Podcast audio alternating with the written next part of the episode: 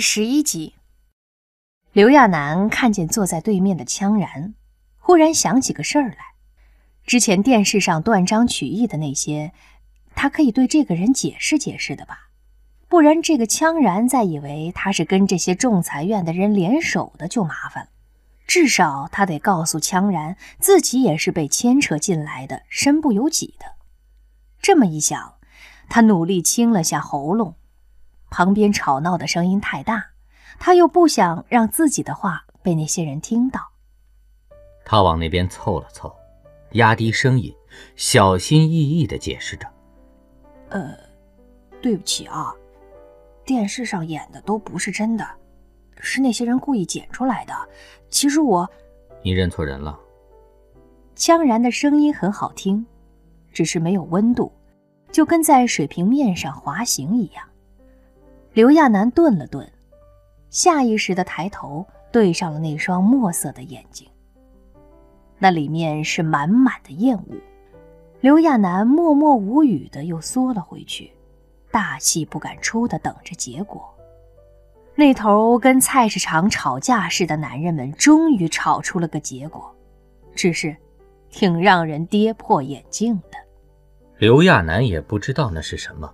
就听那些人嚷嚷什么测谎仪，好像是想通过那个把整个事件梳理一下，做个定性。这些人的行动力很快，已经有人开始准备了。房间还是那个房间，所谓的测谎仪也不过就是一台很袖珍的机器。有一个调试员过来测试了一番，不知道是不是故意的，他发现那个测试仪。一点遮掩都没有，就连被测试的人都能看到上面的结果。既然对方不稀罕隐藏，他好奇地问了一句：“那个测试员倒是不避讳这些，回答他说：‘哦，呃，遇到说谎的话，这个仪器就会闪警示灯。不过这种设备太简单了，对某些受过专门训练的人来说是不起作用的。’”要想取得准确的结果，还是真理林那儿的仪器更完善一些。刘亚楠听这人话里的意思，就跟暗示那个羌然似的。不过看样子，房间里的所有人都觉得桌上的袖珍测谎仪测他已经足够了。屋内的椅子也都被重新排列了一下，原来还是壁垒分明的，现在成了一个半圆形。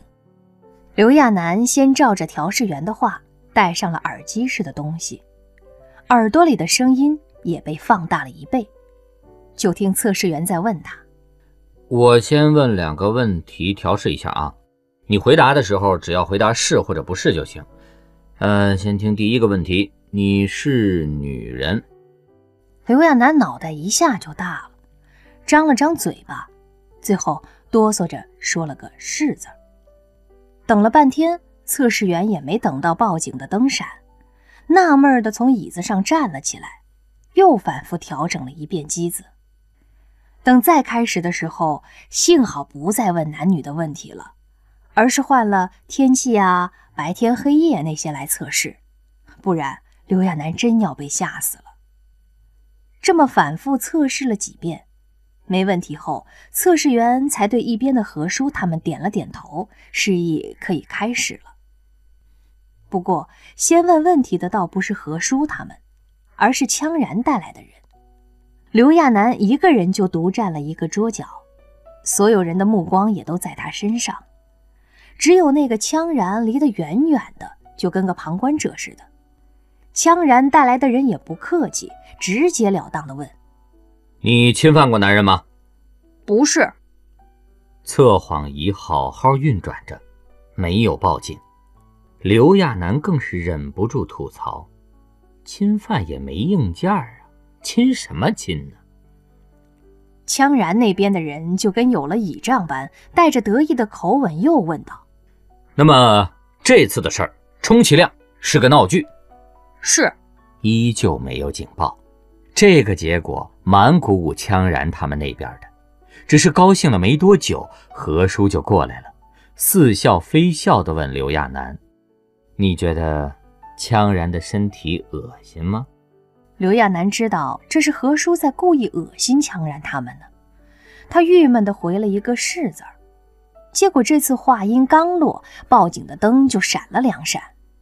这下不光是刘亚楠了，就连随口一问的何叔都露出了吃惊的表情。刘亚楠更是张大嘴巴，这个他明明是很恶心的呀！回家的时候还洗了好几次手，难道是因为现在看到脸了，所以就不那么恶心了？何叔疑惑地看向刘亚楠，刚刚还无所谓的样子呢。现在不知道怎么就又羞又无奈，脸更是红红的。何叔这下更觉得不对劲儿了，犹豫着又问了一句：“你，你很喜欢羌然的外表？”刘亚楠这次不用看测谎仪都知道答案是什么。长成那样的男人，很少会有女人不喜欢的吧？这次不光是何叔了，就连羌然那边的人都意外起来。何叔的眼神当下就亮了，跟知道了什么有趣儿的事儿一样，再接再厉地问道：“那你回忆过羌然的身体吗？”坏蛋，就知道不该随便乱测这个测那个的。刘亚楠能感觉到，在何叔问出这句话的时候，所有的人都屏住了呼吸。作为男人，要不要这么没下限的八卦呀？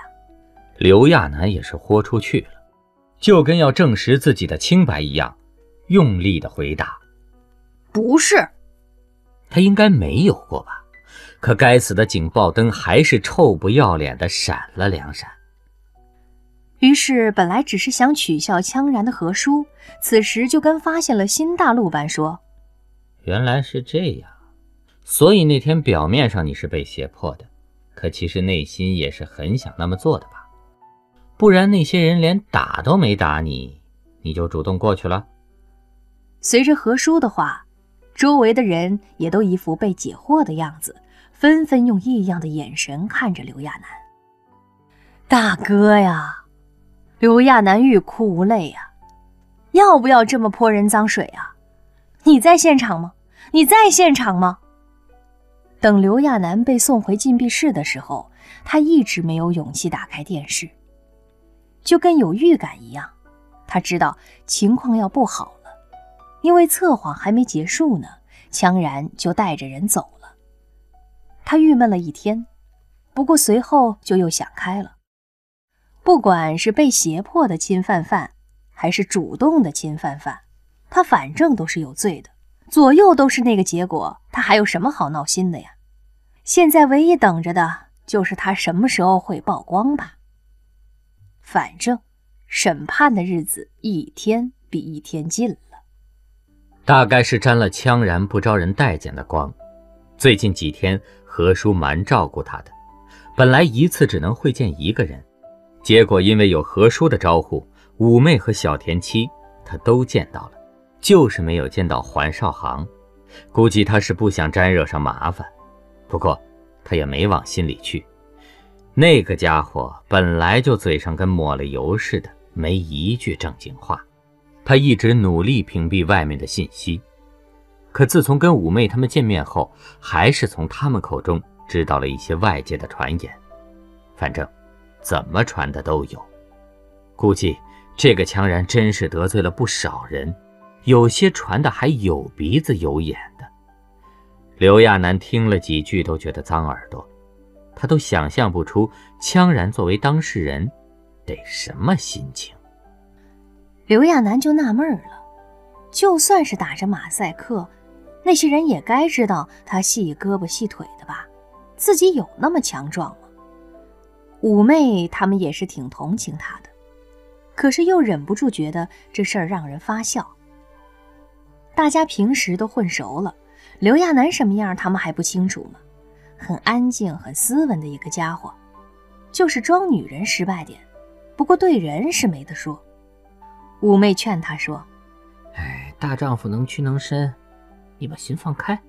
再说你真挺幸运的，据说当初跟你们同一禁闭室的那几个死了都没个全尸，你这样的能活到现在，绝对是对方手下留情。不然，就算你在这里，想要你的命，一句话的事儿。其实大家也是挺奇怪的，现在各种话满天飞。”就羌然那号人怎么反倒一点动静都没有了？说白了，就羌然那无法无天的样子，真要把刘亚楠杀了，哪还会有后面的审判呀？刘亚楠现在倒是什么都想开了，主要是不管他愿不愿意，露馅儿是早晚的了。他算过日子的，大姨妈最近几天就该驾临了，到时候他拿什么演过去啊？哎，当一天和尚撞一天钟，混一天是一天吧。这么打算着，开庭的日子最终来了。虽然之前他们打过招呼，说要去外地庭审，可等何叔带他到飞艇那里的时候，他才发现自己对这个世界的认识还是太少了。不知道为什么，那么大的一个飞艇，等他进去后，才发现里面只有他跟羌然两个人而已。难道这个是专门运送当事人的？刘亚楠心里很纳闷，越来越不明白这种设计是为什么了。嫌犯跟受害人放在一起，这些法庭的人可真放心，就不怕两人在路上掐起来，掐死对方。他不敢靠近羌然，就找了最靠边的位置坐下。羌然自始至终没有抬头看过。自从进到飞艇里后，他的脸就火辣辣的烧着，他觉得特别不好意思。一想起测谎时说的那些话，他就想找个地缝钻进去。也没注意到羌然是什么态度，就知道他走得很快。现在想起来，一定是被自己恶心走的。飞艇的速度也没多快，可从飞艇上看富人区。地面的人小的都跟蚂蚁一样，行驶了一会儿，渐渐的富人区变得越来越小起来。刘亚楠再也不敢乱动，坐在座位上不停看着下面的景色，只觉得一切越来越袖珍。何叔告诉过他，本来庭审很简单的，可因为江然身份特殊，所以开庭的地点要远一些。可他没想到那个地方会远成这样，到后来他都有点困，正在打瞌睡的时候，就觉得身体在不断晃动。等他再睁开眼睛的时候，就看见不光是自己在晃动，整个飞艇就跟遇到了气流一样剧烈抖动着。刘亚楠吓得哎了一声，刚要站起来，身体就重重的摔了出去，几乎是直直的撞击到了飞艇的斜上方。可是刚刚碰到，正以为要碰得很疼呢，身体又反方向的飞了出去，整个人都晕了一下。他什么都顾不上了，直接抓到了一样东西，那简直就是他的救命稻草。为了不被甩出去，他不管不顾就依附了上去，就跟八爪章鱼一样攀附在那个东西上面。随着急速的风声，在巨大的疼痛跟眩晕中，他很快失去了知觉。等再醒过来的时候，他就听见外面是噼里啪啦的雨声。刘亚楠的骨头就跟断了一样疼。他深深地呼吸了一口，嘴里有咸咸的味道。他的嘴唇痛痛的，不知道撞到过什么，手臂还本能地抓着那个东西。他稀里糊涂的，也不知道自己到底抓的是什么。他下意识的伸手摸了摸，觉着那应该是飞艇上的什么金属框架，结果摸到手里的却不是硬邦邦的金属，而是人的身体。他立刻明白自己刚才搂着的是什么了。他不管不顾抓住的是羌然的腿，然后他尴尬的赶紧挪开了身体。黑暗中，他什么也看不清楚。不过，在适应了一会儿后，他隐隐看到了驾驶舱那边的亮光。